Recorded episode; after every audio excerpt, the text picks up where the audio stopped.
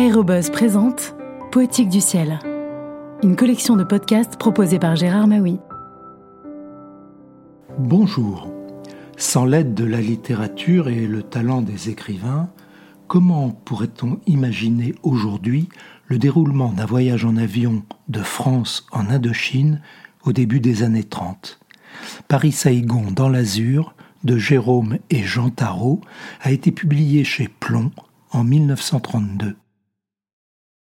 Comment hésiter à partir quand un ami vous écrit Venez, l'avion de la compagnie Air Orient qui va désormais assurer le service de France en Indochine quittera Marignane le 31 décembre.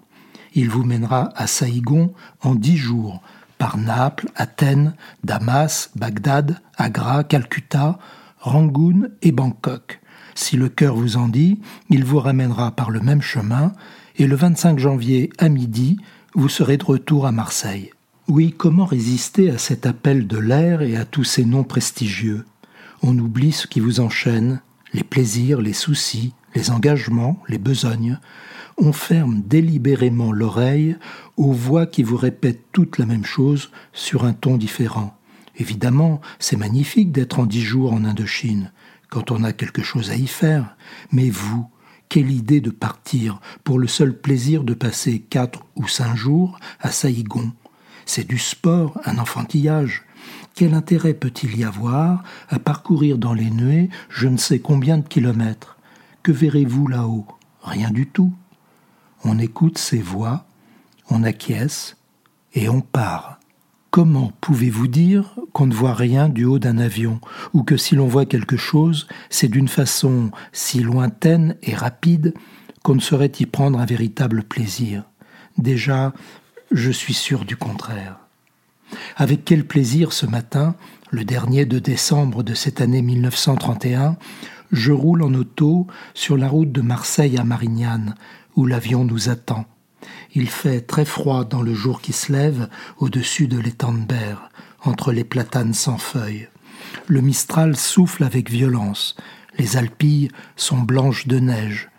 Sur l'étang, l'eau se rebrousse et s'efforce à faire de vraies vagues. Cet étang provençal, perdu à l'intérieur des terres, n'a pas encore l'air habitué d'être un des grands ports de l'Orient.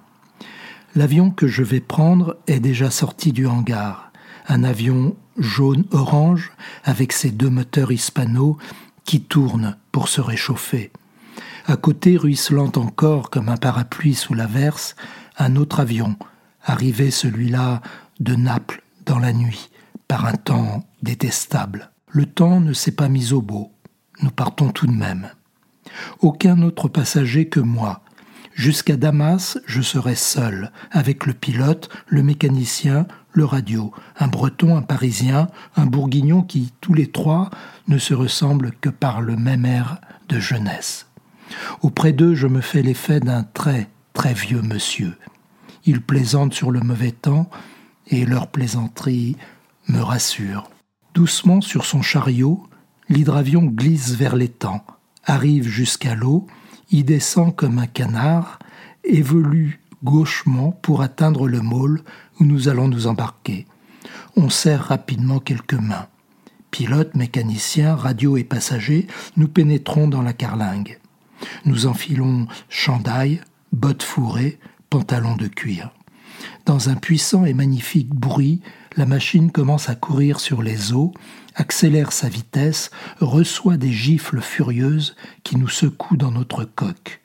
Puis, un subit apaisement nous échappons aux claques de la vague, et comme une pensée s'éveille, comme une inspiration arrive, la nef est devenue oiseau. Les choses se détachent de vous et vous vous détachez d'elles avec le sentiment de ne pas les quitter tout à fait. On se cramponne encore aux réalités terrestres, on leur donne encore des noms. Mais tout de suite, le fil se casse, vous ne nommez plus rien. Et dans ce grand anonymat, vous n'avez plus que la ressource de rassembler le plus possible de vous-même au fond de votre siège d'osier. À bientôt pour de prochaines lectures.